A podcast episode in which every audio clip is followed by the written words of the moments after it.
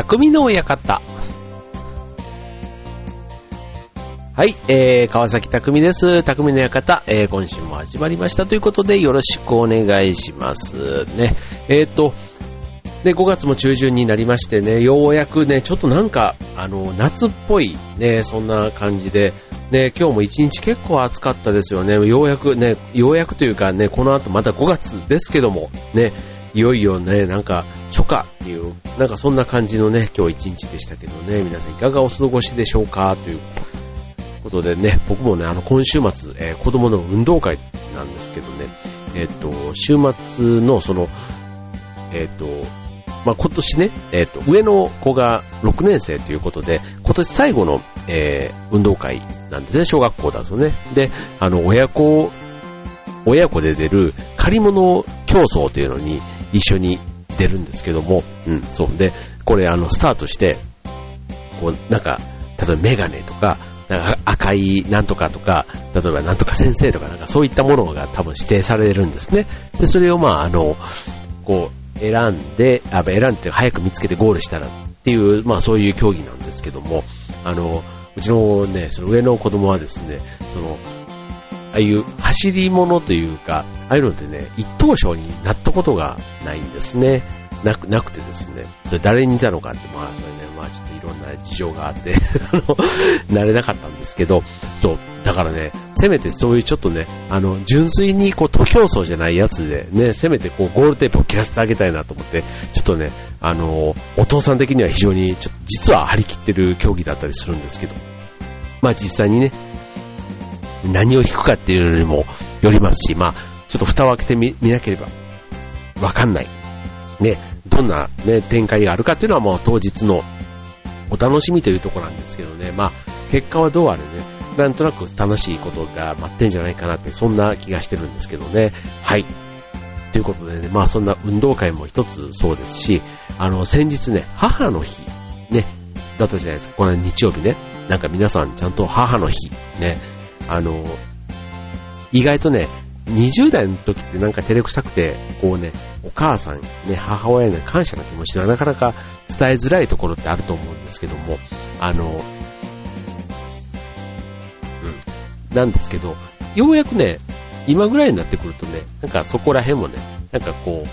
言っていいんじゃないっていうかね、なんかこう、やっぱり言っといた方がいいみたいなね、なんかそういうね、気持ちになってくるところがあって、ね、そういう母の日っていうのもね、なんかこう、ね、まあ普通にね、こうありがとうとかっていうのもね、まあそれはそれで純粋でいいんですけど、なんとなくちょっとね、初めてやることとか、例えばね、久しぶりにこう顔を合わせるからってなるとね、ちょっとしたちょっとなんかこう、あの、驚きというかサプライズみたいなのってあった方が面白いかなとかって思ったりするじゃないですか。ね、なんか、ね、なんかそういうのって、こう、やる側もされる側もね、なんかこう、されても、する側もちょっと照れくさいとかね、あったりすると思うんですけど、意外とね、あの、やった後はね、すごくよか、やってよかったなって思うのが大体、常というかね、だと思うんですよね。はい。ということでね、えー、今日はね、サプライズ、そんなテーマでお送りしたいと思います。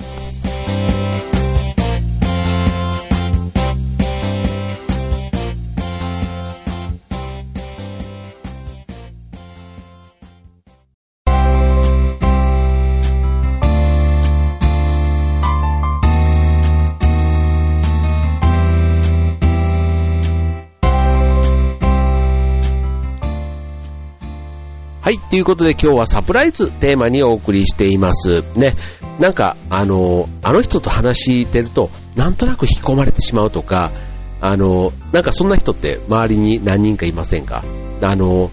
なんかそういうね、ちょっとあの、一風変わってるっていう風に一瞬言われるかもしれないし、なんかその人が喋ってるとちょっとショックというかなんかこう緊張する？そんななんかあの、ところがあるけども、なんかその人と喋ってると楽しい、場が盛り上がる。ね。そんな人ってなんとなく真似したいけど、自分にはちょっとね、無理とかで思ったりしませんか？なんかそんなことね、あの、思っちゃうとね、性格が違うしとかってあるかもしれませんけども、意外とそんなことないんですね。うん。そうなんです。あの、そういうね、サプライズってね、意外と技術の部分が大きいんですね。うん。だから例えば、相手に軽いショックを、ね、重いショックじゃなくて軽いショックっていうのはね、後になると、だか何でもそうですよね。こう、ちょっと、あの、治療とかでも、逆にこう、ちょっと刺激を与えたら、それが良くなったり、うん。なんか、あと、あの、悪い、最初の印象が悪かった人ほど、後になって仲良くなったりっていう、ね、そういう人って、そういうことあるじゃないですか。ね。で、あと、こう、あと、つかみとかね。つかみもある意味、あの、つかみとかっていうのってすごくあの、ね、こういうなんか場とかっていうか挨拶の中でもね、結構大事だと思うんですよね。なんかそう考えると、つかみって何って言ったら、ある意味、あの、驚きあ、この人がこんなこと言ったとか、この、要は笑いが起こるってあれって、まあサプライズのね、まあちょっと、ちょっと形が変わった形のものなのかなって思うんですけども、はい、そんなね、えー、とこであると思うんですよね。で、今日はまずね、そのサプライズ、ね、どういうのがまずサプライズの、あの、サプライズな人って結構いるじゃないですか。あの、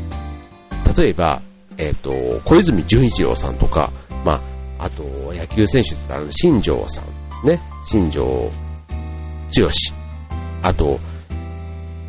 経済人で言ったら、というか、企業で言ったらカルロス・ゴーンとかね、ゴーンさん、ゴーンさん、あと、北野武さんとかね、あと、前まであの、宮崎県知事だった、あの、東国原さん、ね、そのまま東さん、なんていう人なんかも、要はあの、メディアに乗っかってくる人って、あの、良くも悪くも面白いって人が思うから、ああいう風に取り上げられる人なんですよね。だから松田聖子とかね、まあ昔そう、バッシングとかね、いろいろあったはものの、やっぱりこうね、人の目を引く、注、注目を集める、うん、そういうところってあると思うんですよね。はい。じゃあそんなね、えー、っと、サプライズなことを提供できる人って、ね、どういう人なのっていうところで、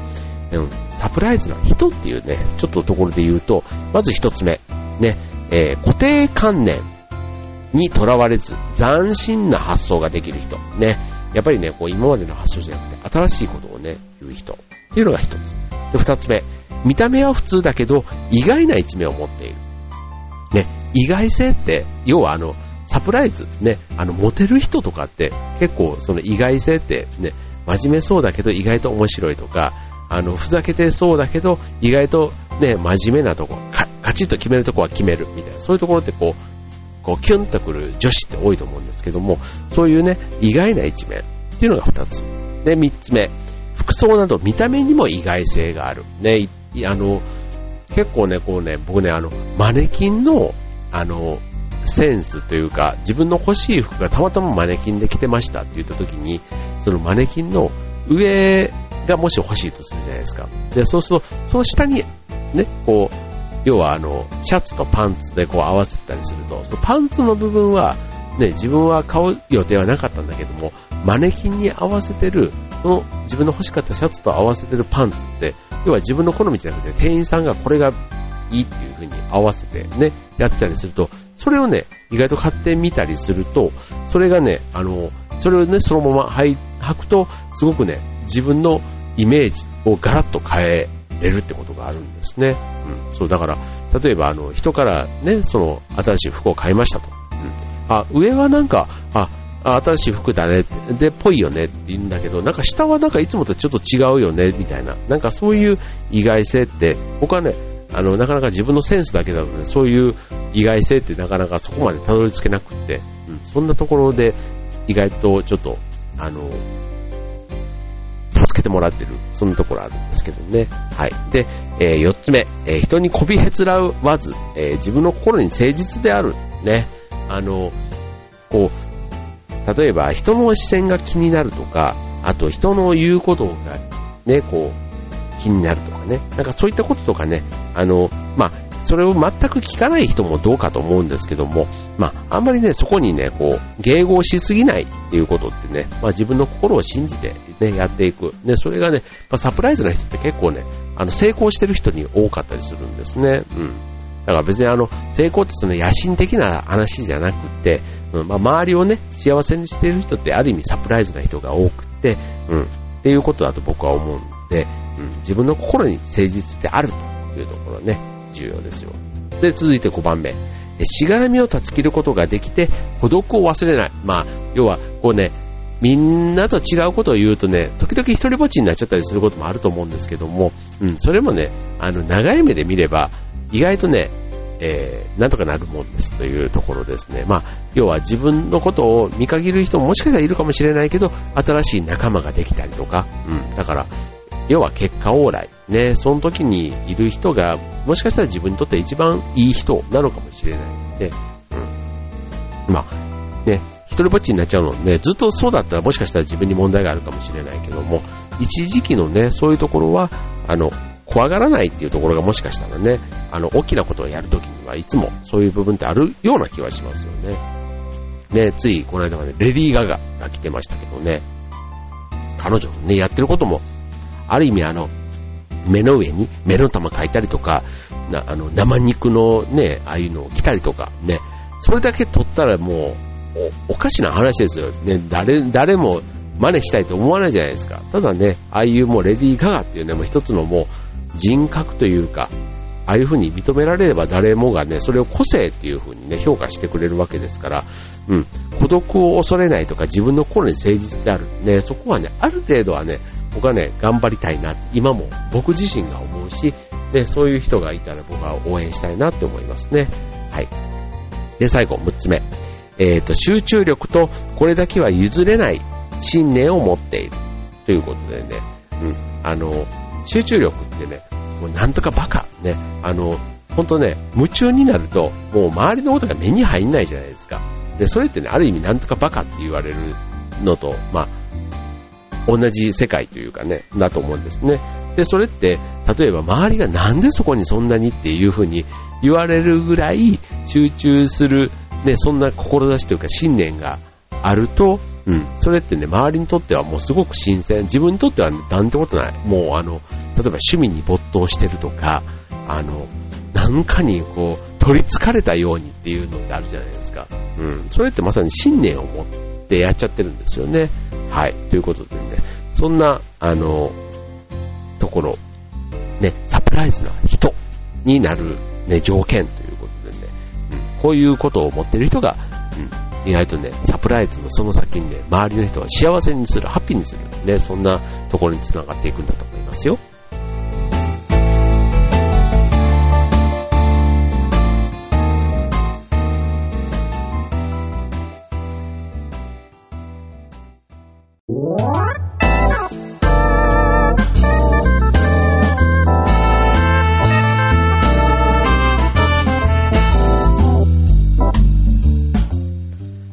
はい。ということで、今週の匠の方、サプライズというテーマでお送りしています。で、ね、あとね、続いて、えー、サプライズ。ね、サプライズといえばね、やっぱりね、こう、異性関係でしょ。ということで、あの、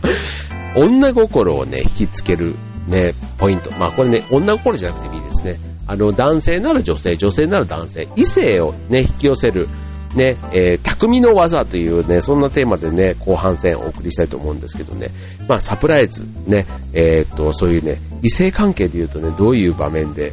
使えるかというとこですけどね、まず一つ目、えー、予想しない行為で印象づけるということでね、あの、例えば、えー、女性がね、まあ、僕だったら、まあ、女性ということで言いますけど、心を開いた瞬間に、こう見た目とか年齢とか、その要はコンプレックスに思っていることとか、あと初対面では言わないようなことを、えー、っと、こう、あえて投げかける。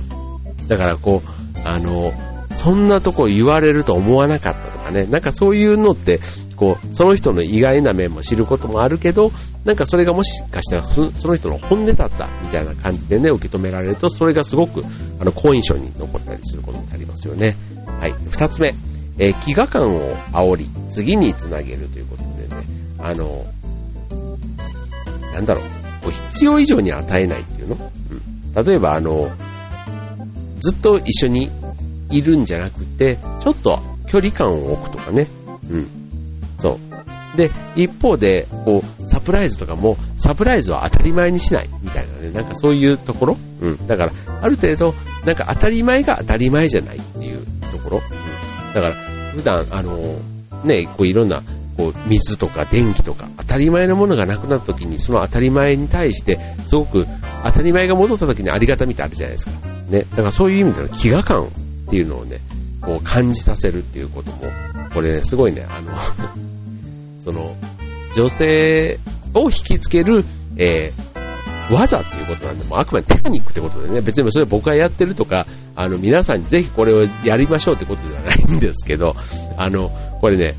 逆のことをされたら僕は結構ね、ビビッとくるなっていうことで今日はちょっとご紹介してるんですけどね。はい。で、三つ目、えー、一緒にいない時間を制覇するということでね、うん。これね、一緒にいない時間って、相手は要はわかんないわけじゃないですか。だから僕が、ね、こう、あの、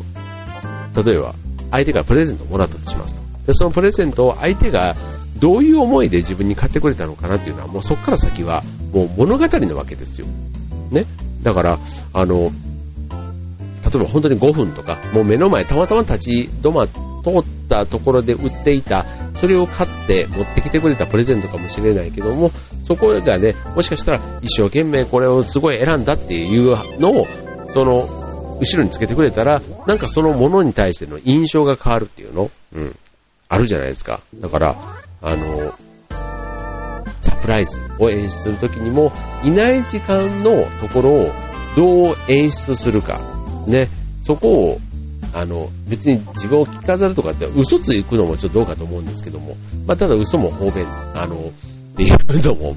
あるかなと思っていて、まあ、多少ね、話を持ってでも、ね、相手が喜ぶんだったら、まあ別に悪い、ね、こう、裏切るようなことじゃなければ、うん、なんかそういうのは僕はありかなって思うんですよね。はい。で、続いて4つ目。ね、えっ、と、まあ、これは女性の心をまあわきわしづかみにするという、そういう視点で言うと、えー、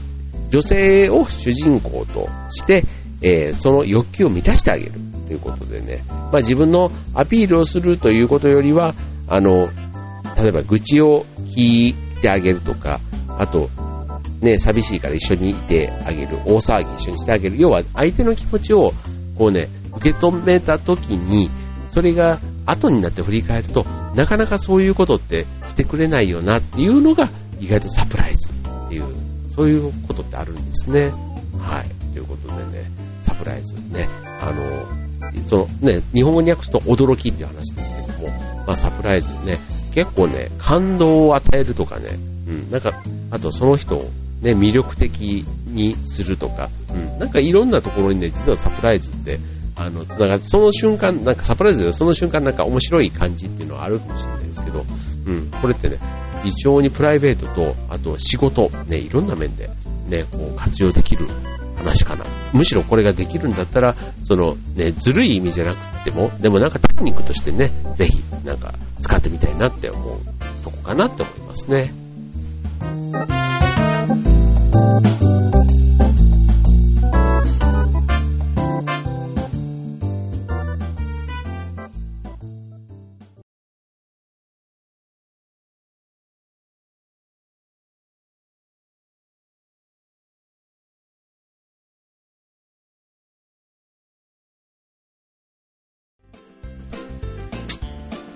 はい、というわけで今週の匠の館エンディング近づいてまいりましたと。